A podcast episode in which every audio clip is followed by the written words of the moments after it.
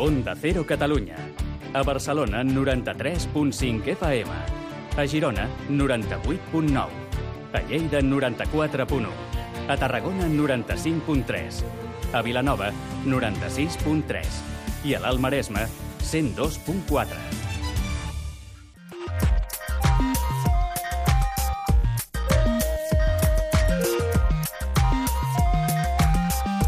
Made in Japan, amb Ramon Soler Padró. Benvinguts tots i totes al Made in Japan. Minna-san, Made in Japan ni yokoso! Avui volem descobrir-vos la realitat de l'intercanvi entre Espanya i Japó, la qual cosa va originar el cognom Japón, quan el 1613 la missió Keicho, que havia d'arribar fins al Vaticà per establir aliances entre Japó i Europa, va deixar un seguit de mariners japonesos a la localitat sevillana de Coria del Río.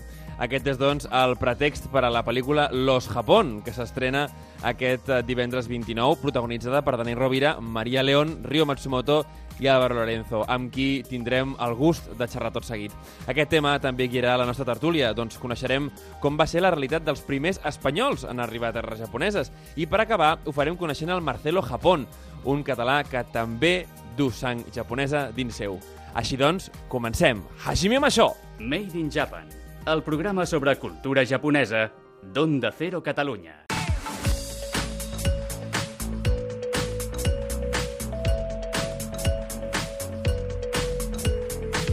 Este 28 de junio se estrena Los Japón y la historia de verdad que es algo que queríamos contar en este programa porque no tiene pérdida. Es el cambio de vida radical de una familia de Corea del Río que se ven irremediablemente llevados a desempeñar las veces de familia imperial del país del sol naciente. El designado para desarrollar tal cometido será Dani Rovira, quien nos acompaña hoy. Bienvenido Dani al Made in Japan. ¿Qué tal? Muchas gracias. Y oye, también tenemos al encargado de asesorarte en cómo ser mejor emperador, ¿no? Que tenemos a Ryo Matsumoto. Yokoso, bienvenido. Muchas gracias. Y también todo ello, Hajime Maste, dirigido por Álvaro Díaz de Lorenzo, el capitán No, de todo sin, esto. el, lo- sin el de Álvaro Díaz Lorenzo. Ah, ok. Y buenos Él no es de nadie. No es de nadie. No de nadie. Solo, solo digo, pues Álvaro, Álvaro Díaz Lorenzo. Nos quedamos así. Oye, vamos a empezar por cómo, cómo acaba esta historia eh, con tener a Dani por convertirse en emperador de Japón. ¿Esto, esto de dónde viene? Bueno, Álvaro, tú que eres el, el- Pues yo, el que puso la primera el primer momento que iba a hacer la película tenía claro que el único emperador posible era Dani Rovira. Así Ajá. que cuando él leyó el guion y dijo que sí, yo estaba encantado. Y luego con Dani, a, tra- a medida que íbamos cambiando el guion, él iba aportando cosas en los ensayos, entonces al final hizo mucho el personaje suyo y le dio esa pues, credibilidad y esa comedia que él tiene y esa verdad. Y nada, y todo, la verdad es que fue, Dani era la única opción y menos mal que dijo que sí. Ah, bueno, pues está, está muy bien. Oye, eh, Matsumoto-san, tú has- Sí. te has encargado, eres el personaje encargado Sí. de enseñar las formas y tradiciones japonesas a, a nuestro nuevo emperador Sí. español de Japón. ¿Cómo ha sido esa Bueno, educación? soy culpable de, de- de que caiga un Paco a Japón en un trono y que llevara a Japón y convencerlo. Pero vamos, que yo para Hidaka, quizás para la hora de elegir cuando no hay descendente Ujú. en, en el a- a emperador que se muere, que que hay un monologuista y actor eh, estrella de cine en Mm. España que se llama Daniel Olvira. Vamos a convencerlo, algo así. Bueno, eh, broma, pero vamos, que, que, es que, que teniendo esa sangre japonesa de, apellido Japón, claro, es que mm, no había más opción para mantener el, el trono en el el imperio de Japón. Y entonces, pues sí, claro, lo que pasa es que es en un choque cultural de- tan diferente, el protocolo, protocolo tan rígido de la sociedad y más, más todavía en la casa imperial. Y entonces sí, claro, arremeten la caña, Ay, un ay, montón de, de, de educación como Instituri Rottenmeier a ¡Hombre! contra Heidi. Ro- Rottenmeier japonés, está muy bien esto. una cosa así. Ah, bueno, oye, pues ya que estamos hablando de, de un poco de cómo va a devenir la película, eh, Dani, cuéntanos cuál sería un poco tu escena favorita de la peli. Buah, tengo, tengo muchas que son muy divertidas, pero yo creo que una que no lo pasamos muy bien y que fue un poco así como medio clandestina de Strangis Ah, qué bueno, eso me fue gusta. pues en el momento en el que mm, eh, eh, la película cuenta que recién llegamos a, a Tokio, entonces estamos con un cochazo de estos que tienen en la parte de arriba descapotable. Ajá. Y, y María y yo, claro, llegamos por primera vez y era, pues claro, al no tener tampoco permiso y cortar cualquier calle de Tokio, era un jari que no veas, pues dijimos, oye, pues lo hacemos así a pelo. Hacen, vosotros subís ahí, improvisáis y un coche delante que vaya que vaya Qué rodando. bueno. Y O sea, Río eso estaba fue también dentro. eso fue Claro, claro, entonces todas las imágenes que se ven que estamos nosotros con el coche saludando, diciendo, cantando, habla, o sea, improvisando, la verdad que fue muy divertido y, Sí, y fu- sí. fuimos como un equipo muy reducido de la peli para no hacer mucho ruido. Ajá. Y, juego, la tontería fue una cosa como arriesgada. Decía, bueno, a ver qué sale de esto. Y creo que de las secuencias más. Sí, Guay. además es súper bonita. Aparte, la damos divertida. en la zona de Quinta, donde están Sí. todas las tiendas, la, la quinta avenida esa como de Tokio. Fue un- la vez que era súper gracioso, yo me meaba de la risa. Porque la y Dani María, además tú lo ves acercaba. cuando están viendo, mira cuántas luces, no sé qué, es que, ¡ay, que, que, que me caigo! Entonces la verdad, pues Sí. todo eso pasa, era Claro. todo. La humaita de Japón realidad. se acercaba y pedía la mano con Dani y dice que gracias por votarme. Oye, lo que me hace gracia cuando uno ve muchas veces películas y dice, "Esto tiene que estar súper preparado esta escena, seguro que tal. Pues no, mira, esto está muy bien. La gente tiene así un insight dentro de la peli que siempre les hace gracia. Cinema verité, a veces. Sí, ¿eh? sí, sí, sí. Totalmente, en el momento, la espontaneidad, que se tiene que valorar. Esto muy japonés, ¿no? Es la espontaneidad a veces, ¿no? Sí, claro, es que no de la sociedad de, de- de improvisación, Mm. o sea, tiene que estar medido y calculado Ay, y siempre. Pero una de las escenas que a mí me, me, me, me- lo llevo para siempre Ujú. es una de las escenas que un día anterior Álvaro, mira que he escrito un guion nuevo y apréndetelo y que te va a mandar. Y esa, esa parte era más que me tocó, porque después me doy cuenta de que el diálogo con, con Dani, Sí. el Dani narra una parte de mm, su sentimiento por el padre que se murió y que Ujú. estuviera y tal, esas cosas que, que ahora estoy sintiendo yo, o sea que necesitaba Ajá, ajá. una palabra de aliento que yo he narrado, pero en realidad rebote a mí. O sea, que tenemos momentos también intimistas en la película. mu- muy, íntimo. O sea, Mm. con Dani hay una relación muy íntimo y, y, bueno, de respeto, confianza, Mm. admiración. Mm. y, o sea, que eh, hay una trama muy bonito entre, Entre los nosotros. ¿no? Entre Paco Japón Mm. y Hidaka, sí, es una relación Sí. muy, muy chula. Sí, sí, sí, Sí. Hay un arco muy, Sí, muy- muy, marcado. Aunque y- nos reímos y Sí. una risa que, que toca los huevos y de todas esas cosas, pero detrás de eso sí. hay una... Eso es la magia que, que trae Hay una Álvaro. intrahistoria entre, Sí, entre los sí, dos sí, sí. personajes. Oye, Álvaro, ¿y tu momento favorito de la película cuál sería? Pues es que era ese, era uno de ellos. No, no, Oh. tengo dos, tengo Spoiler, dos. vale, bueno, ok. hay uno que es muy cómico, que es cuando eh, en Río le enseña a Dani a hablar japonés. Sí. Pero a mí casi que más me gusta es una conversación que ellos tienen por un parque cuando Dani habla de no sé si estoy preparado para ser el nuevo Sí. emperador, yo no sé ni dónde está Japón. Entonces una, es cuando en la, una relación suya que vemos la vulnerabilidad del personaje de Dani y luego los dos estaban tan tan bien y luego el, el paraje. Yo creo que esa es de mis escenas favoritas. Sí. Ajá. Oye, ¿y algún, algún reto especial que, que hubieseis tenido grabando en Japón? Porque antes me contabais que habéis estado pocos días, habéis tenido pocos días para grabar. ¿Algún, ah, claro, ten- supongo que os habéis tenido que preparar muchísimo las localizaciones, porque en Japón todo Sí. tiene que ir con mucha reserva. ¿Alguna cosa que no os hubieseis esperado? ¿Algún imprevisto o alguna sorpresa positiva? Bueno, cuando el día este estábamos rodando en Harajuku, Ajá. que hubo una, un- una multitud de personas porque Oh. estábamos rodando sin permiso y luego llegó como que no sé si era una youtuber japonesa o alguien súper famoso. Entonces empezó como una avalancha. Bueno, bueno, tuvimos que separarnos el equipo. Uh. Algunos se desmayaron. Era un momento Sí, que una dije, calle "Hostia". muy, muy estrechita, pero Harajuku, súper Harajuku, sí, sí. concurrida y de repente, claro, no paraba de ¿eh? entrar gente, pero no salía nadie. Uh. Nosotros tuvimos que dejar de rodar y la Llegó gente la decía, no es que ha entrado una, un una modelo o un youtuber. Y llegó un momento en el que pu- pudimos ahí medio escaparnos por una callecilla lateral y era como, oye, nos vemos dentro de un rato porque no- nos tuvimos que dispersar porque era, Claro. o sea, no sé cuánta gente por metro cuadrado Y además que había. en Harajuku siempre hay mucha Sí, gente. pues era Pues- más pues todavía. sí, sí, sí, sí, sí. Vino hasta la policía, entonces hay un momento pensando, hostia, a ver si nos quita la cámara. Yo le dije al director de fotos, saca la tarjeta, me la meto yo sí que de donde sea, pero esto, esto hay, que, hay que salvarlo. La cámara se la pueden llevar, pero la tarjeta Pero no. entonces llamamos a Álvaro la mula. La mula. Bueno, bueno. otro momento que vino eh, eh, patrullando ¡uh!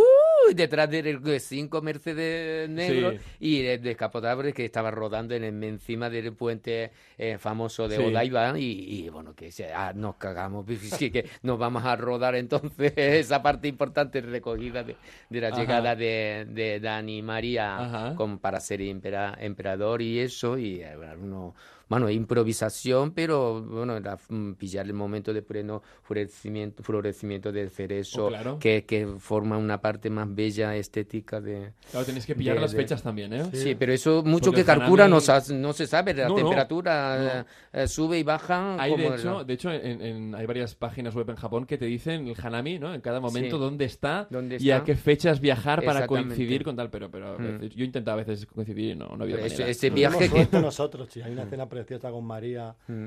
en el, en el mismo parque Sí. donde rodó Dani, que supone que son los palacios imperiales japoneses, Sí. del- del- Eh, y es precioso. color, Fue la suerte luz. de una semana antes no estaba y de repente Mm. llegamos a en otro Sí. sitio, vamos a rodar, digo, no, cambiamos, rodamos con la ese árbol. color, la Porque luz, era es, superbonito. es esta película es eh, belleza total.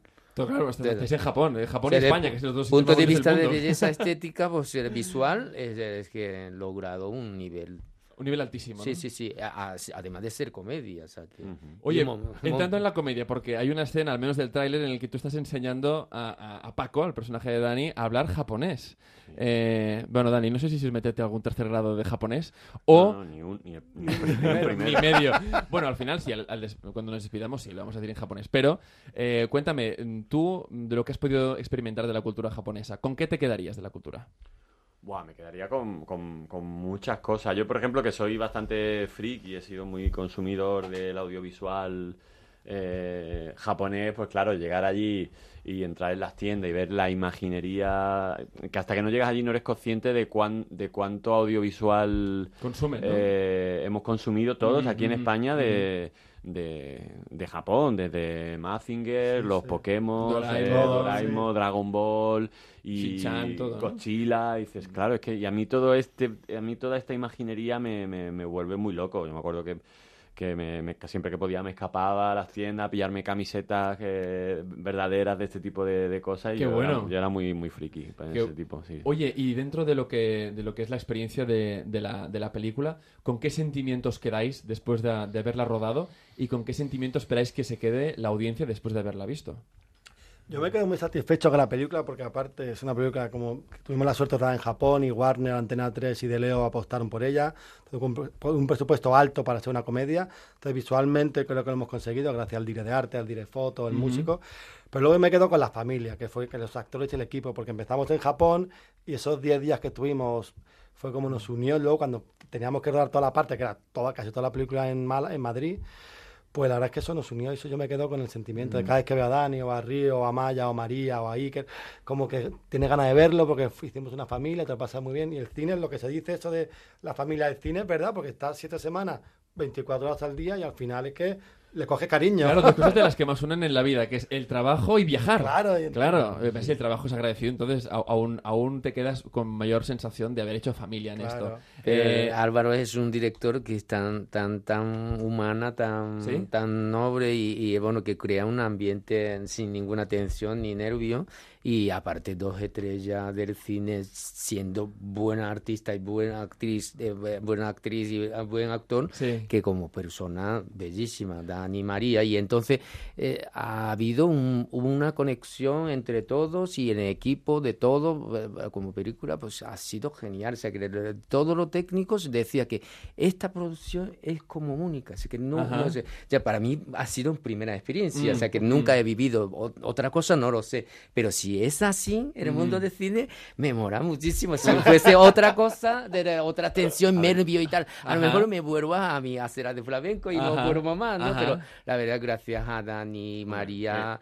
Que la primera experiencia que hayas tenido del cine sea positiva, eh, mola, Claro. mola mucho. porque Porque, si no, te deja entrar más, ¿no? ¿No tienes ganas de entrar más o cómo va? Bueno, bueno, porque al final hay, mm, yo llevo poquito, pero bueno, es verdad que hay películas donde todo va rodado y todo, nunca mejor dicho, y, y todo fluye y luego hay películas donde a lo mejor, pues, pues ya sea por la logística, por la producción, por- pesado. Se hace más pesado y se te hace un poquito más de bola algunos rodajes que otros. Y a mí me parece, que- o sea, a mí me parece mágico cuando alguien se estrena en el cine, como Ah. le pasó a Río, como me pasó a mí, ¿no? Con los apellidos vascos, Ah. que esa primera experiencia sea bonita, está guay, porque, porque puede ser una putada, que de repente si tu primera experiencia no es buena, te crees que es un mundo que no te gusta y dices, tío, es que has tenido mala suerte. Y, a lo mejor el mundo se ha perdido eh, artistas muy buenos porque su primera experiencia Ha no sido ha sido muy mala. Ha sido regular. Ajá, Pero bueno, es verdad que yo creo que Río ha venido para quedarse. Pues nos alegramos de esto. Además, yo estoy incluso pensando que se podría hacer ya directamente una película sobre los primeros japoneses que llegaron, porque además, como Río tiene ese acento andaluz, japonés andaluz, claro, ya es totalmente así, es un japonés de Corea del Río, ¿no? Sí, que he llegado a Sevilla. Claro que sí. tener apellido Japón. Para quedarse, claro que sí. Pues os queremos dar muchísimas, muchísimas gracias por acompañarnos en este, en este programa de hoy. Recordar a todos nuestros oyentes que este día 28 se estrena eh, Los Japón, una película que intenta pues llevar al trono del, del Imperio del Sol Naciente a un español, a Paco. ¿Eh? A Paco. A ver si tendrá suerte. ¿Lo conseguirá o no? ¿Qué creéis? No seré yo el que spoile La película. nuestra propia película. Pues claro. no os lo podéis perder. Y quiero dar las gracias a Álvaro Díaz Lorenzo. Lo digo bien, ahora ya no digo de no es de Lorenzo. nadie. No es de nadie. El es de apellido sí es mismo. el que no es de nadie. Queda bonito, ¿eh? Álvaro Díaz Lorenzo, el que nunca fue de nadie. Dani Rovira y Ryo Matsumoto. Tomo arigato gozaimashita. Matane. Matane. Matane. Matane. Made in Japan, el programa sobre cultura japonesa d'Onda Cero Catalunya.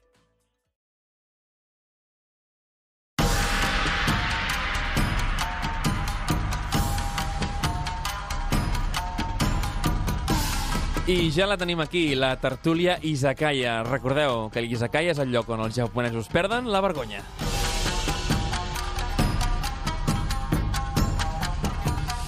I és que si fa un moment estàvem entrevistant a l'equip de Los Japón, no podem deixar passar aquesta oportunitat per conèixer molt més de fons els lligams que a l'edat mitjana o a l'alta edat mitjana, o a la baixa edat mitjana, més ben dit, eh, van unir eh, el regne de Castella eh, i, i el Japó.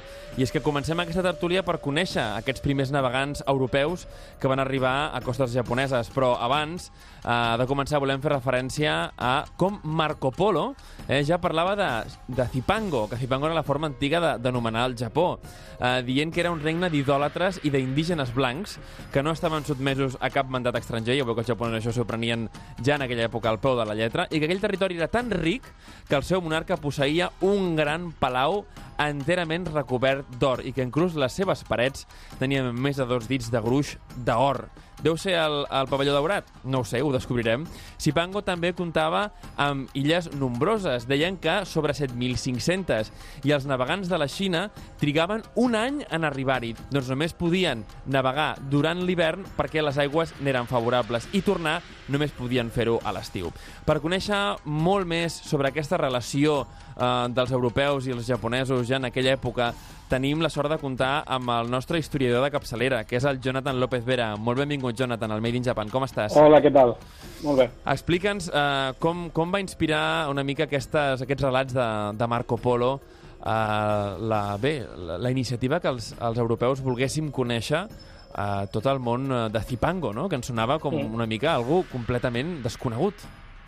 Sí, a veure, encara que a Europa ja, ja es coneixien de, des de sempre contactes amb l'Àsia Oriental, uh Mhm. -huh. perquè només cal veure un mapa per adonar-se que, que no és un continent aïllat, diguéssim, com, com el cas americà, sinó que és tot un continu, el que sí que és cert és que els que hi anaven i tornaven, o, o parcialment, que eren comerciants, normalment no estaven gaire interessats en fer cròniques, etc.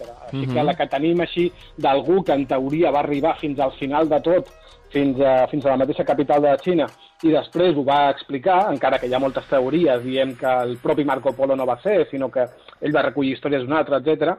Doncs, bueno, és aquest, és aquest relat de, de la Xina en aquell moment de la dinastia Yuan, Mhm. que és aquella dinastia que realment no és xinesa, és la Són dinastia mongols, eh? mongol, sí, Mhm. fundada pel net del mític Genghis Khan, Mhm. però és el primer, la primera crònica que tenim així una mica de primera mà d'un europeu que va cap allà i explica. En el cas del Japó, ell no hi va arribar, sinó que el que explica és el que a ell li han explicat a la seva vegada a Xina. Però sí, és la primera vegada que tenim un relat d'allò anomenat Zipango, Japó, com, com li vulguem dir. Escolta, i també és una mica el relat de, de, dels vençuts, no? Perquè en aquella època ja havien intentat els mongols eh, envair Japó sense èxit.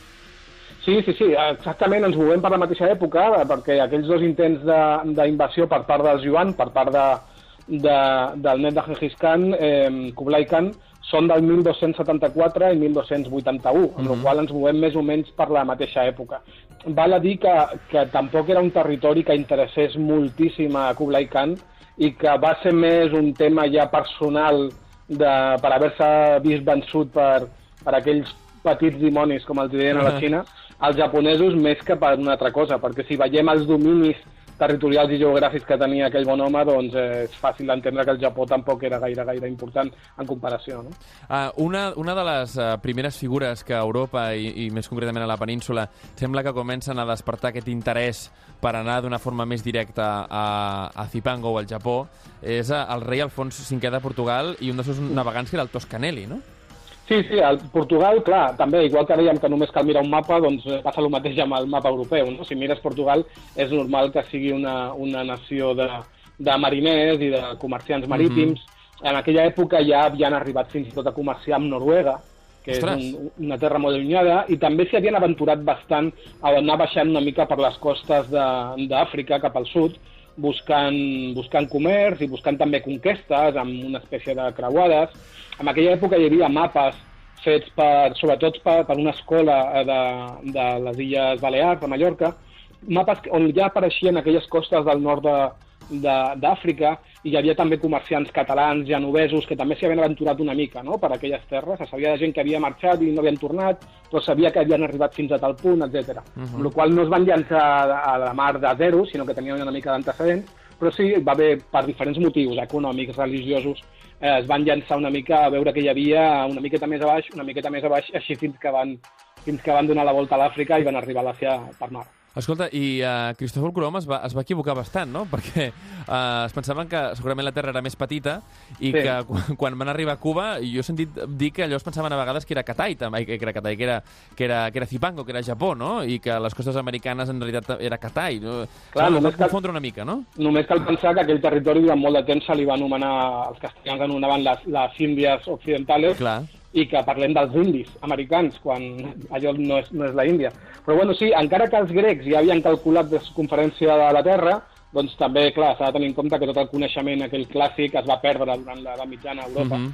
i no, no es tenien aquelles dades, amb la qual Cristóbal Colón, encara que mm, sí que es sabia, lògicament, o s'intuïa que el món havia de ser rodó, eh, sí que és veritat que no comptaven amb que hi hagués aquell espai tan gran, en el qual quan van trobar terra van donar per suposat que allò devia ser la punta oriental de l'Àsia eh, i no un, un continent nou, desconegut. I escolta, qui va ser, quins van ser els primers uh, europeus en arribar al Japó? Doncs van ser els mateixos que els primers europeus en arribar a tot el que és eh, Àsia Oriental i Sud-est Asiàtic, que van ser els portuguesos. Uh -huh. Al 1543 van arribar dos o tres, perquè hi ha diferents versions, eh, comerciants portuguesos a costes eh, japoneses, a, al sud del tot, a la illa de Tanegashima, que és una illa molt Mhm. petita, que penja, diguéssim, al sud de la illa de Kyushu, eh, van arribar aquell any, i 1543. I a partir d'allà, els portuguesos van tenir una mica com el monopoli del contacte amb Japó durant les primeres dècades de contacte, també per aquella famosa, aquell famós tracte entre Portugal i Castella amb el que es van- repartir Tordesillas, no? Sí, el de Tordesillas, Tordesillas va establir, diguéssim, la frontera per l'Atlàntic Mhm. i a l'arribar allà es van adonar que feia falta allargar aquella línia per l'altra banda del Maló, diguéssim, Mhm. i llavors es va fer un altre pacte, un altre tractat, que és el de, el de Saragossa, que Mhm. establia ja la línia. I aquella línia marcava que el Japó quedava... La van clavar bastant, pel, per la tecnologia nula que tenien en aquella època, la van Ahà. clavar bastant, la línia, i a Portugal, eh, o sigui, el Japó queia de la banda portuguesa, amb la qual en teoria, els castellans no tenien permís i bueno, aquí va haver molta polèmica després amb les ordres religioses de quines tenien permís per anar al Japó i quines no. Escolta, clar, amb el tema de les ordres religioses eh, s'obre un, un capítol completament diferent perquè Sí. hi ha un personatge eh, que els japonesos anomenen Sabiero eh, Mhm. i que, que realment doncs, té molta, molta força a, a la zona en la que ell va estar evangelitzant, però, Sí. però per altra banda, eh, bé, ha servit després també en el futur per, per unir o agermanar diferents poblacions per una banda japoneses i l'altra espanyoles. Sí, sí, sí, Francisco, Ja- Francisco de Javier, perquè realment Mhm. en aquell moment Javier no era, un, no era un nom, com tenim ara Xavier, sinó que era el nom de, del castell on va néixer aquest Mhm. Francisco, no? Eh, Francisco de Javier. Eh, ell era un jesuïta, de més dels primers, dels que van fundar l'ordre, Mhm. perquè aquella ordre, quan ell va arribar al Japó el 1549, només feia 9 anys que s'havia aprovat per part del papa, o sigui que era una ordre re- acabada d'estrenar. Ell només va estar al Japó durant 3 anys, de 1549 al 52, que va decidir marxar a la Xina, perquè ell va pensar que si, si els xinesos es feien cristians, els japonesos, com que eren seguidors, diguéssim, culturals de, de Xina, que era el gegant cultural de, de la regió, també es convertirien, doncs va pensar, bueno, doncs anem primer per Xina, no? I llavors va morir intentant, intentant entrar.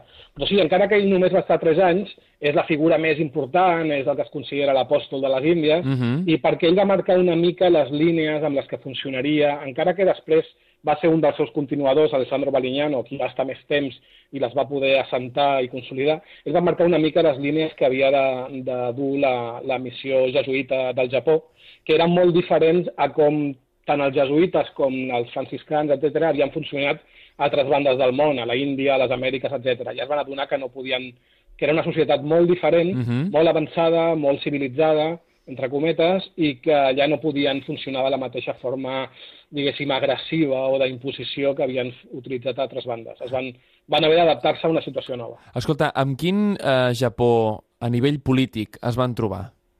Doncs es van trobar, jo aquí sempre insisteixo, perquè aquest, aquest és, un, és un dels meus temes principals de recerca, eh, jo sempre insisteixo en que, en que la resposta o, o com va ser aquest contacte entre aquestes dues realitats ve molt marcat, jo sempre dic que com el 90% per la realitat política del Japó de l'època. Uh -huh. En contra de com moltes vegades se'ns presenta que, aquest contacte, que ens- se'ns presenta el Japó com un ens eh, passiu del contacte, eh, cal tenir en compte que quan els portuguesos van arribar allà es van trobar un Japó que estava en plena eh, Sengoku Jidai, l'època aquesta de guerres Mhm. absolutes, amb la qual això va marcar el fet que aquests portuguesos que van arribar amb, un- amb comerç i també amb religió eh, portaven una cosa molt important, que eren les armes de foc, eren els arcabussos Uh -huh. en un moment en el que hi ha un país completament desunit, amb el que tots lluiten tots contra tots, eh, i estan lluitant amb arcs i fletxes i llances, eh, que arribi algú amb unes armes de foc, que encara que no eren gaire sofisticades, sí que Mhm. marcaven una, una diferència, doncs feia que si tu eres un senyor feudal d'un petit territori, d'una província, que estaves en guerra amb tots els teus veïns, eh, doncs si hi havia la possibilitat de fer-te amb aquelles armes de foc i tenir un avantatge sobre els veïns, doncs millor ser tu el primer que es fes amb aquelles armes de foc abans que ho fes el teu veí. Uh -huh. Llavors, si això implicava que per tenir accés a aquelles armes de foc havies de tenir bones relacions, bon rotllo, diguéssim, amb els jesuïtes, que eren els que una mica eh, decidien on atracaven aquells vaixells comercials Mhm. portuguesos, doncs, bueno, doncs feies el que calgués fer per tenir aquesta bona relació. Com estar, diguéssim, proper amb la fe, construir Clar. esglésies, no? Doncs en un principi allò va anar de menys a més. Doncs al principi era qui els deixava senzillament estar a les seves terres i predicar. Uh -huh. Després, quan tots els veïns també ho feien, doncs tu els hi construïes una església. I així va anar pujant, i llavors tu et feies cristià, i va arribar un moment amb el que no només et feies cristià tu i tota la teva família, sinó que per ordre del senyor feudal, els 25.000 eh, súbdits que vivien en aquella província, de cop eh, es convertien en cristians, sense Mhm. saber-ho molts cops. Llavors allò va, com, va anar com una guerra de veure qui li feia una mica la pilota, diguéssim, als, als jesuïtes per accedir a aquest comerç. Un dels, un dels visionaris amb tot això, amb tot això que estem parlant, és el primer, el primer unificador del Japó, no? que és Oda Nobunaga. Sí, Quin paper té eh, aquest personatge tan famós al Japó, però que és indispensable per conèixer la història d'aquest país, dins de l'entrada, diguéssim, del cristianisme al Mm. Japó i la seva posterior eh, evolució, perquè hem parlat aquí en aquest programa moltes vegades que eh, en el moment en el que els Tokugawa van fer el govern van, eh, bueno, van dir això s'ha acabat i les influències estrangeres s'acaben i sobretot la religió estrangera. Però per què Oda Nobunaga aposta tan fort per aquest cavall guanyador i com ho fa? Clar, Oda Nobunaga, el primer és que ell no era, a, a priori, no era un dels candidats més probables per Mhm. fer-se amb el control del Japó, perquè Mhm. era un daimyo petit d'una província ben situada eh, geogràficament, però no gaire, no gaire important, i un dels factors que va tenir, que, que es van donar perquè aconseguís, que fos ell qui aconseguís controlar la capital i al final un terç del país, és que prim, va ser dels primers que es van adonar del potencial que tenien les armes de foc, ràpidament es va fer amb unes quantes d'elles i va posar els seus artesans a, a averiguar com, es, com funcionaven per fabricar-ne. Uh -huh. I, I a més, sobretot, perquè armes de foc també en tenien altres, ell va ser el primer que va adaptar les estratègies de combat del camp de batalla, les va adaptar a l'ús de les armes de foc. No es va Ah. limitar a agafar, no es va limitar com altres a agafar una unitat d'arquers i senzillament treure-li els arcs i les fletxes i posar-li allò, sinó que ell va dissenyar les batalles pensant ja en l'ús d'aquelles noves armes. Mhm. I ell va inventar, que, que és sorprenent, però eh, a Europa encara no s'havia fet, i es va trigar com uns 20 o 30 anys en fer-ho, ell va inventar el sistema, que ens sembla molt obvi i molt, i molt fàcil de veure, Mhm. de posar els, els arcabusers, els que disparaven els arcabusos, posar-los en files de tres. Uh -huh. Eh, perquè quan disparava la del davant, com a aquells catxarros trigaves un, un minut entre, entre dispar i dispar, perquè Mhm. havies de carregar, doncs posava tres files. Llavors disparava la primera fila, aquells se n'anaven cap al darrere i començaven a carregar, disparava la segona, i així quan la tercera havia disparat, els primers ja tornaven a estar preparats. Clar, no? d'aquesta manera, jo no sé si, si potser m'equivoco, no? però hi havia una batalla molt, molt famosa que era la de la de Nagashino. Mm. Sí, Nagashino. El, clar, que hi havia una, una cavalleria, clar, en aquella època, Sí. a l'edat mitjana, la cavalleria ho era tot, arriba la cavalleria, Clar. no? I depèn de com, són portada per davant. Sí, I- la batalla de Nagashino va ser entre les forces de Nobunaga i Mhm. les de Takeda Shingen, els Mhm. Takeda, que eren famosos sobretot per una cavalleria legendària. Mhm. Però, clar, eh, aquí és on, on Nobunaga va posar en marxa aquest tipus de càrrega, diguéssim, per torns, Mhm. a més de bueno, unes empalissades amb unes llances molt llargues, etc. I, i les, les armes de foc van marcar la diferència. No? Una mica lo, a, a nivell del... Sembla, no?, recordar una mica los famosos tercios espanyoles, no?, una mica llances molt llargues, les piques, no?, i els Mm. Sí. arcabussos, no? S- Més o menys semblant, Sí. no?, sembla? Sí, i també recorda aquella escena de la pel·lícula Braveheart, no? Quan posen Sí. unes llances molt llargues perquè els cavalls... Ve a ser una mica, una mica aquest tipus de- aquest tipus de- d'estratègia, no? I per una altra banda, igual que era un, un paio molt obert a provar coses noves, etc. de fet, en el seu moment deien que era un excèntric i un boig, i l'anomenaven el- el- l'idiota de- d'Owari, que era la seva província, Mhm. el tonto, no? Owari Novaka. Mhm. eh, doncs igual que era molt obert per això, era molt obert per altres coses. Llavors, a ell eh, li va interessar molt tenir contacte amb els jesuïtes, amb els estrangers, perquè volia saber coses. Volia saber Mhm. coses del món, volia saber com funcionaven rellotges... Era un home inquiet, funcionava- no? Era un home sí, inquiet. Sí, sí, Li tenia molta curiositat. Llavors, per això, i també perquè Oda Nobunaga, de la mateixa forma, també va combatre obertament els monestirs religiosos budistes, Mhm. que en aquell moment tenien molt poder polític i Mhm. funcionaven com un daimyo, i molts altres daimios no s'atrevien a lluitar contra ells pel, justament pel seu, pel seu vessant, la seva vessant religiosa. Mhm. No es volien posar en contra dels budes, no? I Oda Nobunaga era un tipus molt pragmàtic i ell pensava, si funcioneu com un daimyo, us combatré com un daimyo. Tal qual, Llavors, no? Això passa molt també, això, quan, quan es veu moltes vegades la, la, la història de Castella, Aragó i tal, el famós obispo de Toledo, tots aquests, Mm. Sí. que al final eren religiosos però, però feien la guerra igual, no? Clar, Vull dir, és, clar, és, és molt semblant la, la, la història. Clar, llavors Nobunaga, doncs ell no creia en res, no creia en l'altra vida i, i llavors amb ell era igual combatre contra qui fos. És un, és un personatge que té molt mala fama, sempre es parla d'ell com el més cruel i el més despiedat. Jo sempre defenso que senzillament era més pragmàtic que els altres. Mhm. Eh, I llavors ell es va posar es va interessar pels jesuïtes per aquesta curiositat i a més es va beneficiar perquè va veure que podien ser algo que anés en contra dels monestirs budistes. Mhm, o sigui, ell no tenia cap simpatia especial pels, pels jesuïtes. De fet, ell va morir el 1582 eh, abans d'arribar a Kyushu. Ell no va arribar a veure el poder polític que també tenien els jesuïtes, semblant al dels als monestirs budistes, a la Mhm. zona central de, del país, tenien un poder polític a, a Kyushu. Encara que és història ficció, i no hauria de fer, jo sempre defenso Mhm. que si Nobunaga hagués arribat a Kyushu i hagués vist el que passava allà, Mhm. semblant a com va passar unes dècades després, quan va arribar To- Toyotomi Hideyoshi, Mhm. eh, els hauria aniquilat. Mhm. Perquè... em, Hagués vist el, el control real que podien arribar a tenir, no? Exacte. Sobre... Mhm. És, senzillament va utilitzar, en aquell moment eren una gent que per una banda li picaven la curiositat i per una altra banda doncs, podien debilitar el budisme, que en aquell moment, eh, no el budisme com a religió, sinó el poder d'alguns monestirs budistes, Mhm. eren un dels seus enemics. Mhm. Però fins i tot en alguns, en alguns moments eh, els va, diguéssim, amenaçar amb aniquilar-los si no pressionaven algun senyor feudal cristià perquè es posés de la seva banda com el, és el cas de Takayama Ukon. O sigui que no s'estava amb tonteries. Eh, el que passa és que va guanyar, es va guanyar aquesta imatge de... Potser una mala de premsa un- tenia, no? Potser una mala premsa Sí. pels que després van acabar manant, perquè no, no, no oblidem Sí. que al final el Shinto i el budisme es va imposar i Sí. que els que van escriure... El... Passa sempre, no? Al final qui escriu la Sí. història és qui, és qui mana, tu, El malauradament, que passa no? és que Nobunaga, després d'arrasar els monestirs budistes i tal, els tornava a reconstruir. Però amb gent seva, això sí. Sí, bueno, i deixant-hi molt clar de us heu de dedicar a temes religiosos. La política és... Deixeu-me-la a mi. Ahà. Exacte, exacte. Escolta- un tema a la premsa. Parles del tema de, del control que els jesuïtes eh, van Mm. acabar tenint a la illa de Kyushu. A la illa, diguéssim, una... La, Kyushu crec que és la tercera illa més gran del Japó, si no m'equivoco, o la segona? Eh, sí, jo Sí, crec perquè que Hokkaido una, la- una mica per darrere de Hokkaido, Sí. però, però més gran que Shikoku. Do, i, la, I la que està més al sud. Doncs Kyushu, quin, quin nivell d'influència o de poder van, van arribar a tenir eh, els, els, la- l'ordre, no? L'ordre dels, Sí. dels jesuïtes, i no sé si els franciscans també, a Kyushu. Els jesuïtes, sobretot. Bueno, diversos dels senyors feudals de la zona es van convertir al cristianisme. Mhm. el, la gran majoria d'ells, si no tots, almenys de primera generació, la que es va convertir, ho va fer, com et deia, per interessos eh, econòmics Sí. i per accedir a les armes de foc, però és que va arribar al punt de que durant un temps, durant uns anys, la ciutat de Nagasaki Mhm. i els ports eh, propers van pertànyer els jesuïtes. O sigui, els jesuïtes Ostres. van ser com una espècie de daimio durant un temps, perquè el daimio que controlava aquella província els hi va cedir a perpetuïtat.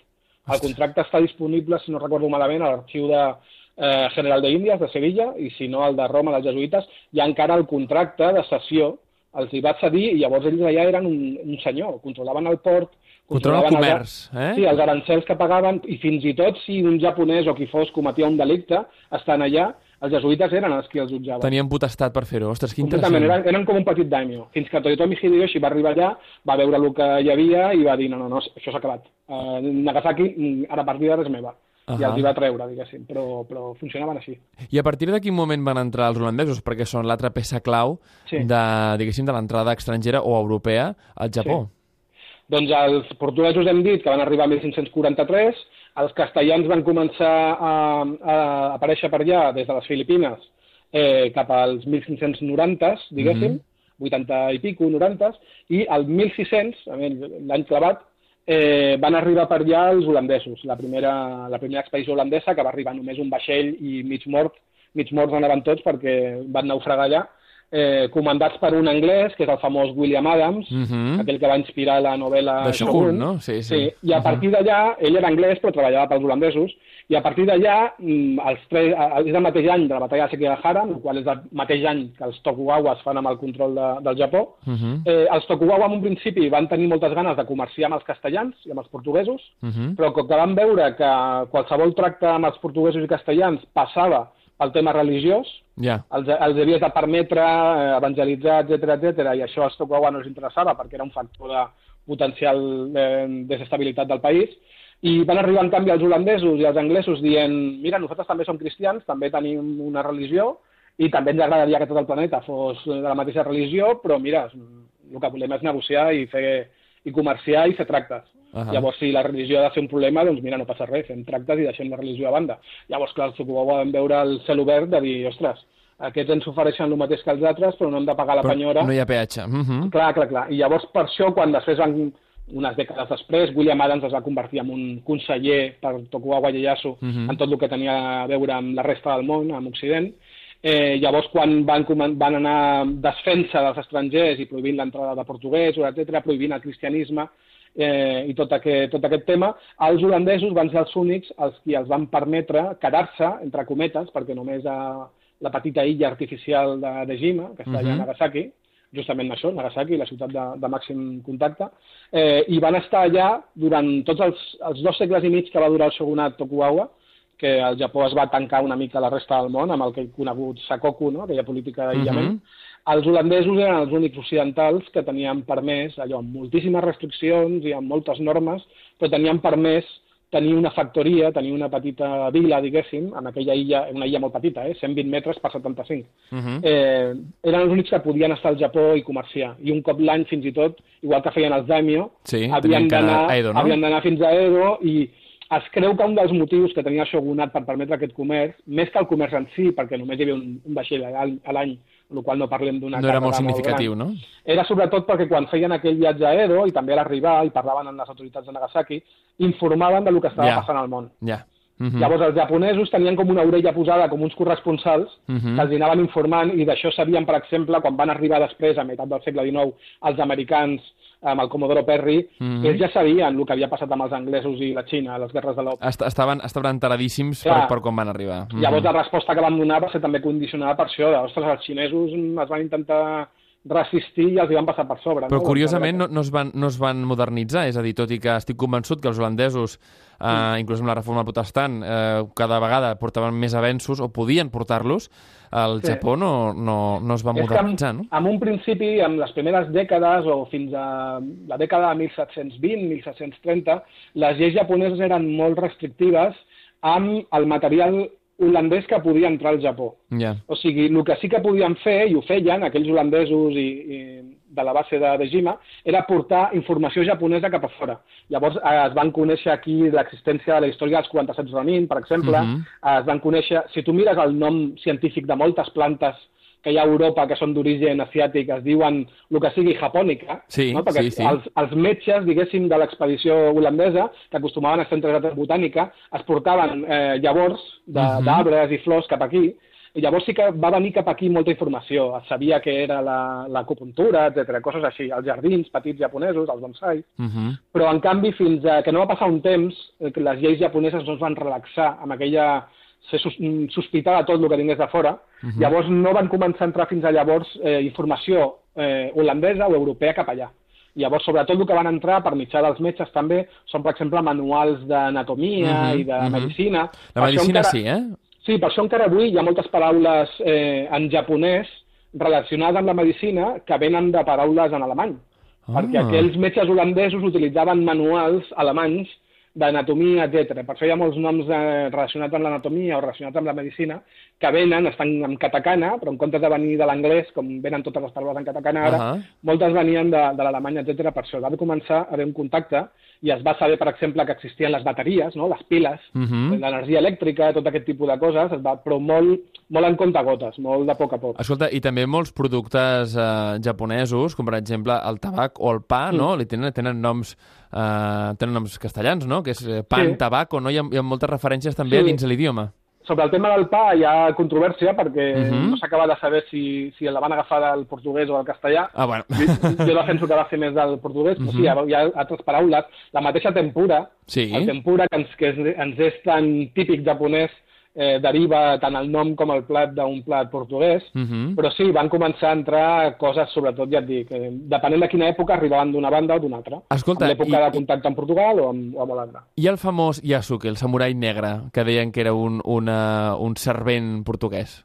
Sí, bueno, acostumen a dir, un, els, els documents jesuïtes parlen de criado, Mhm. perquè està molt lleig dir que era un esclau, però era un esclau. Era un esclau, ahà. Sí, era un esclau com molts que tenien els jesuïtes. Si, miren els, si mires els típics quadres en van, Mhm. aquells que es veu un vaixell dels jesuïtes arribant amb, aquelles, amb aquells núvols de color daurat, Mhm. eh, veuràs que hi ha molts, eh, moltes persones, molts negres per allà eh, portant caixes o, o portant-li una sombrilla El per parasol, ombra. sí, sí, sí, sí, el parasol, sí. etc. Mhm. Doncs eren esclaus, normalment de Mozambic, que era un, una escala portuguesa, diguéssim, era una base portuguesa on feien escala els jesuïtes que anaven fins al Japó bordejant l'Àfrica, i llavors el Yasuke, aquest famós, era, era un esclau d'aquests, que a més resultava que era un noi jove i molt gran, molt fort, i, i va ser el primer que, que així que les elits japoneses van veure i llavors els va cridar molt l'atenció. I Oda Nobunaga va demanar al Sadro Balignano, que és aquest líder jesuïta, li va demanar que el anés a veure, però portant, va insistir molt en que portés aquell home de color negre.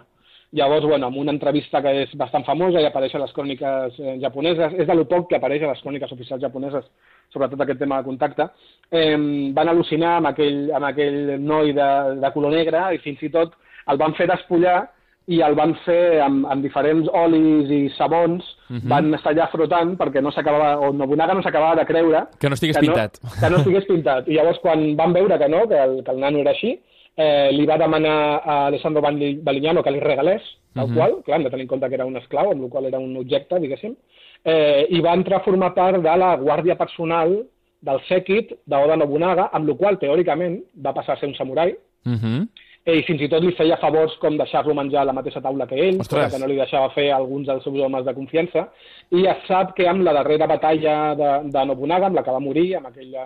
A Honoji, aquell, no? Sí, a Honoji, l'atac al temple Honoji per part de Ketchi Mitsuhide, se- es sap que, que Yasuke va estar allà lluitant, defensant a Nobunaga, Mhm. no va morir i, curiosament, eh, quan va acabar la batalla, Akechi Mitsuhide no el va voler executar ni li va deixar que es fes eh, tampoc el seppuku, el harakiri, perquè deia que no era un home, que allò era com un animal, i Oh. llavors, gràcies a aquest racisme, diguéssim, Sí. es va salvar, perquè el, el va deixar lliure, perquè va dir que no valia la pena ni executar-lo, que no mereixia un honor com ser executat. I llavors es sap que va tornar amb els jesuïtes a Nagasaki i que des d'allà va tornar cap a Moçambic i ja se li perd la, la pista. Ostres, És un- qui- quina vida més curiosa, eh? Sí, és un personatge...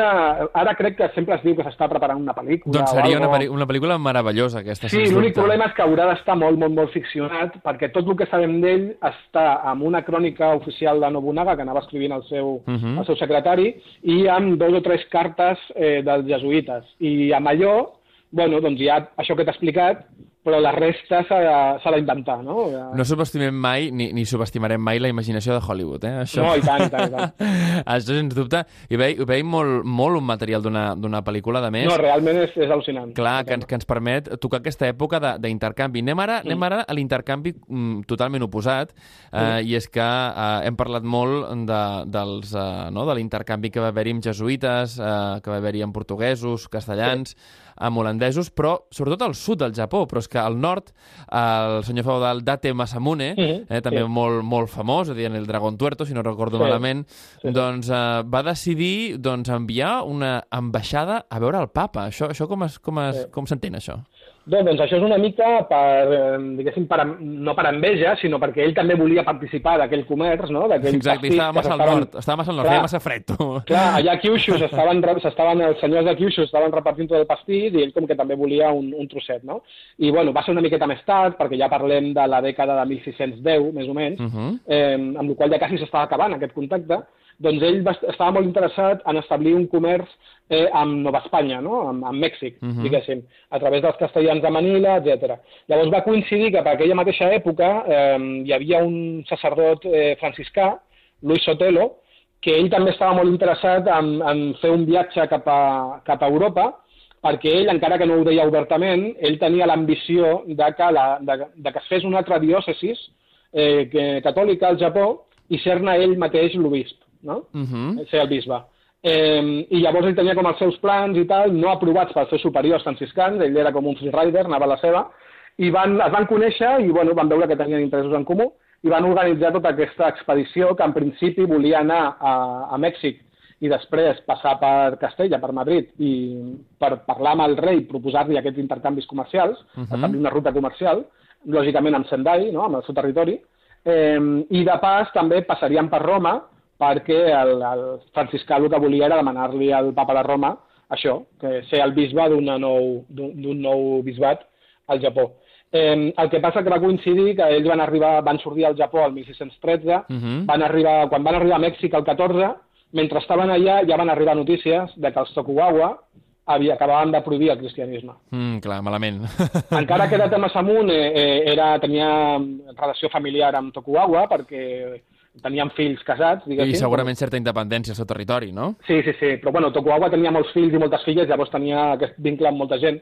Sí que li havia demanat permís per utilitzar, per fer, organitzar aquest viatge i Tokugawa li ha dit que, bueno, que vale, però això no va ser problema per la mateix any també prohibir el cristianisme, amb mm -hmm. la qual aquella missió, al poc de començar, ja va fracassar, perquè mm, tots van saber en aquell moment que encara que continuessin, van continuar per veure si, si colava una mica, sabien que allò estava condemnat al fracàs perquè Castella no voldria mai fer tractes comercials amb un país que acabava de prohibir el cristianisme.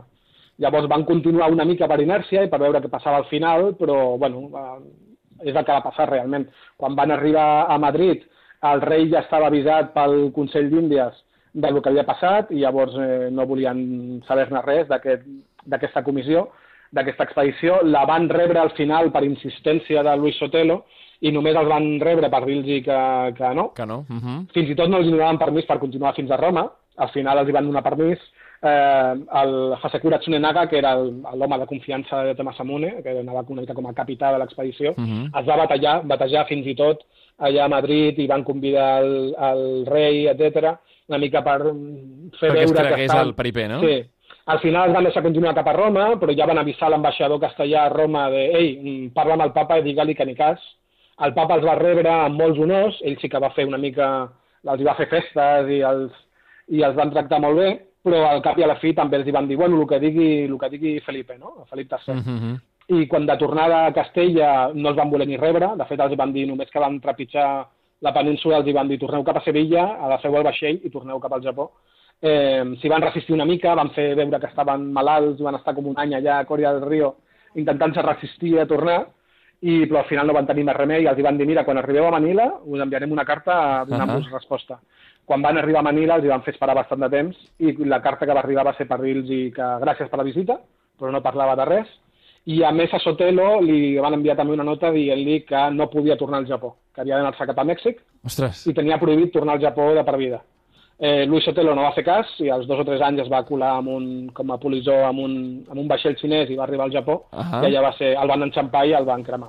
Ostres, Sí que- una mica també eh, recorda en aquesta última pel·lícula de l'Scorsese que es deia, bueno, també basada en una novel·la japonesa, que era Silence, no? Sí. Sí, sí, sí, el, el Silencio, la novel·la aquesta de l'Endo Shusaku, eh, parla d'uns 20 anys, 30 anys després, Mhm. que bueno, ja, ja amb aquesta persecució ja quasi a les acaballes, Uh -huh. i sí, allà tenim un jesuïta que, que, que abandona la fe catòlica, etc. Mhm. Ve a ser una mica allò, els dos, els dos jesuïtes que van a rescatar-lo, diguéssim, de l'heretgia, Sí. també es colen al, al Japó, no?, de forma il·legal, perquè ja no es podia, i si eren agafats, doncs, eh, podien ser executats. Doncs sí, més o menys és el que li va passar a, a Sotelo. Ostres, en aquell moment, quina història, per cert, no? Mhm. sí, ell va voler recórrer a Date Masamune, no?, a dir-li, ei, que, que tu ets amic meu, però Date Masamune ja feia un temps que havia decidit rentar-se les mans a tot aquest assumpte, ell no es volia ficar en problemes amb els Tokugawa.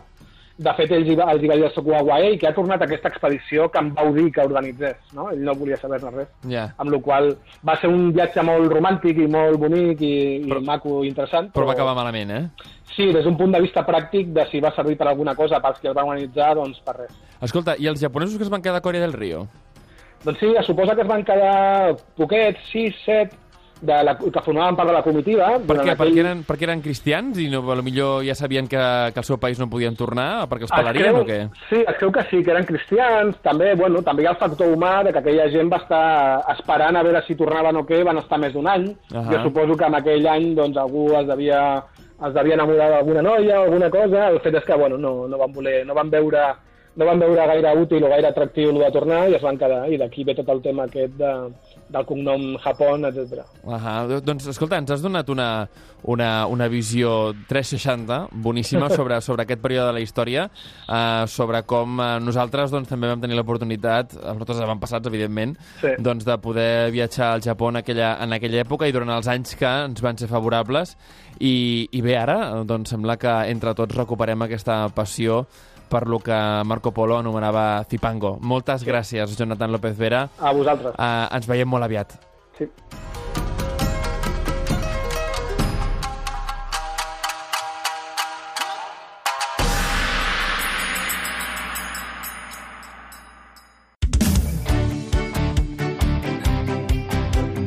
Onda Cero Catalunya. Et mereixes aquesta ràdio.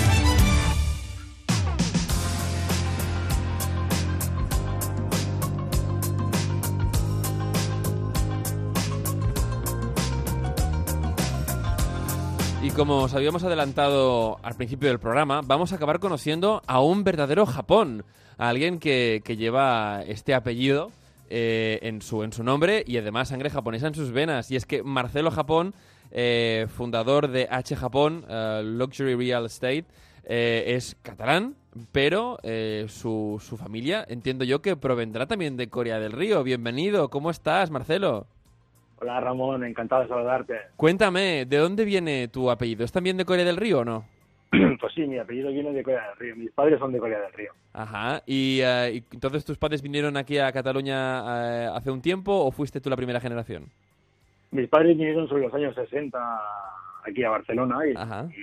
y, y decidieron pues Badalona que sea su ciudad. Ajá. Oye, cuéntame, eh, ¿cómo es eso de ser de las poquísimas personas en España que, que lleváis este, este apellido? Pues mira, te cuento un poco así por encima. Mm, De hecho, tengo anécdotas de cuando yo era pequeño aquí en Barcelona, realmente el apellido Japón no era nada común.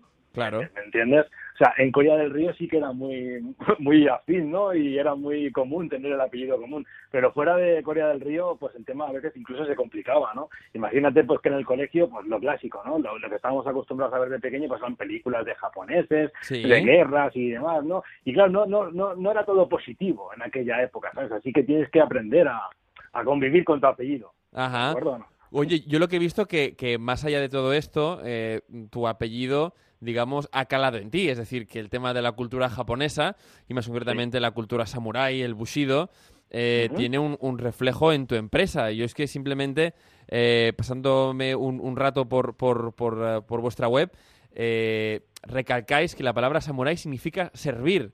Y eso, digamos, es un poco el lema de la empresa, ¿verdad? Exactamente. Eh, H Japón es la primera agencia inmobiliaria samurái, ¿no?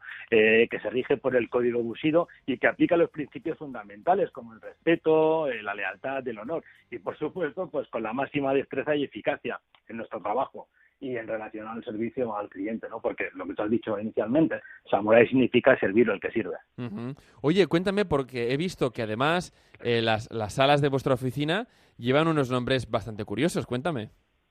Sí, en relación a nosotros cuando fundamos H Japón fue en el año 2010, ¿no? En plena crisis inmobiliaria, Sí. cuando todo te, te indicaba que no tenías que montar una inmobiliaria ni nada relacionado. Es- eso es muy sector. samurái, ¿eh? El momento de decir, todo va mal, pues yo me meto.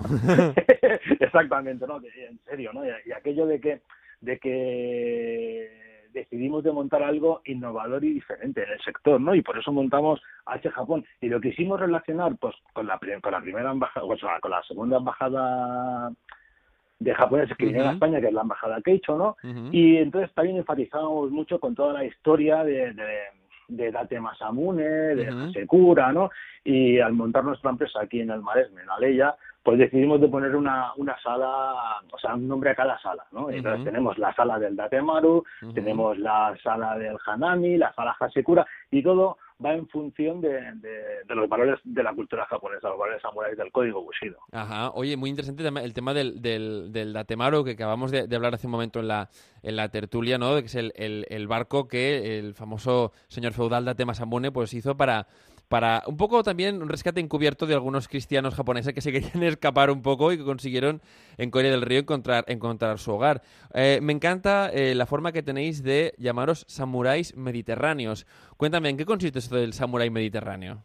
Pues te explico, mira, el samurái mediterráneo no es otra cosa que, que es una fusión, ¿no? De, de, lo que es la, eh, la, la modernidad y la cultura con los valores japoneses, ¿no? Digamos, que la- con la creatividad mediterránea, ¿no? Un concepto que, que cada vez más observamos que cada vez va increciendo, ¿no? Aquí, sobre todo en Barcelona, yo me fijo en Barcelona porque es mi ciudad, ¿no? Porque es mi, mi zona, pero realmente hace unos años no, no, no había tanto restaurante japonés, no había tanta afinidad con la cultura japonesa, ¿no? Y en los últimos años sí que estamos pues conviviendo, ¿no? Estamos, estamos siendo partícipes de que todo hay un pleno auge hacia la cultura japonesa, ¿no? Y, y de eso nace nuestro concepto de samurái mediterráneo, una forma de fusionar pues ambas culturas. Oye, dentro de lo que del, del samurái mediterráneo, yo entiendo que el, el cliente a la hora de vender, no a la hora de vender o a la hora de comprar, eh, el hecho de que seáis samuráis mediterráneos tiene algo de positivo, ¿no? Es decir, cuando hablabas de, de la honorabilidad, de la eficacia, eso se nota. Se nota, sí, realmente lo que te decía, ¿no? Nosotros cuando quisimos montar en el año 2010 la empresa, la montamos, ¿no? Dijimos, vamos a ir a muerte, con un concepto a muerte, ¿no? Y el concepto a muerte era, para mí lo que más me impresionaba de, de los samuráis, la historia de los samuráis, pues era el honor, ¿no? Y, el, y llegado al extremo del seppuku, Sí, el- claro. o lo que o lo que vulgarmente como nos conocemos como harakiri, ¿no? Eh, y para mí, pues era mucho más importante dar un buen servicio que no una facturación, ¿no? Y eso es lo que le transmito constantemente al equipo comercial y eso es lo que tenemos instruidos todos a día, a día de hoy en nuestra empresa. Oye, y, y además, eh, todos vuestros, tú me explicas, ¿no? Que, que les dais una cierta formación en todo esto. Eh, ellos eh, empiezan a, a despertar su curiosidad por esta, esta cultura japonesa. ¿Cómo lo ves? Pues realmente hay muchas personas que ya cuando se relacionan con nosotros tienen ese denominador. Ah, común, mira, ¿no? ya, ya entran porque dicen, no, es que claro, a mí el tema de Japón me gusta mucho. Después hay otros que realmente, lo que te decía antes, ¿no? Realmente quizás se equivocan e intentan cambiar nuestra filosofía, ¿no? Como diciendo, Ajá. ostras, la marca me encanta, el concepto me encanta, pero al final la facturación es la facturación, ¿no? Y te puedo garantizar que ha habido casos que, que no ha sido así, que ha habido comerciales que ha ido a por todas y nosotros hemos dicho, mira, no, no queremos ir en esta línea y lo sentimos mucho, nuestra empresa esta. Oye, una cosa, eh, vosotros decís, ¿quiere que venda su casa un samurái? ¿Cómo vende un samurái? pues vende con, lo que, con los valores del código Bushido, ¿no? Un samurái, mm, cómo servía al señor feudal, ¿no? Al daimyo, ¿no? Pues lo servía instruido en todas las artes, ¿no? Eh, nosotros, llevados al mundo inmobiliario, eh, te diría que realmente cada día mm, estamos instruidos en, en lo que es mm, las técnicas comerciales más actuales, ¿no? El Ujú. marketing, el marketing más actual y también te diría que sobre todo, sobre todo, la transparencia, el honor y la lealtad siempre con sentido común Ujú. es lo más lo más importante en nuestra empresa. Fantástico. Oye, Marcelo, Japón, eh, os deseamos toda la fuerza del mundo y todos los éxitos a H Japón, eh, que sigáis eh, promoviendo los valores del, del Bushido y los valores de los samuráis dentro de una ética, como decís vosotros, mediterránea, dentro de un samurái mediterráneo.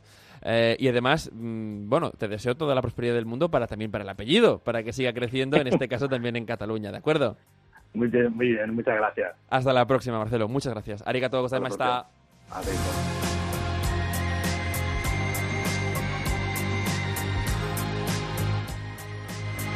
A Onda Cero Catalunya, Made in Japan.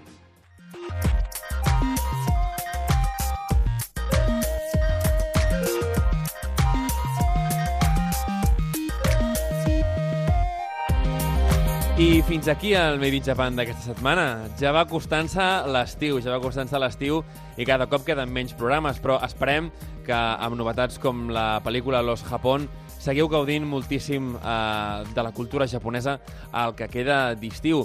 I és que nosaltres tornem la setmana que ve amb moltes més sorpreses i esperant que passeu un molt bon cap de setmana.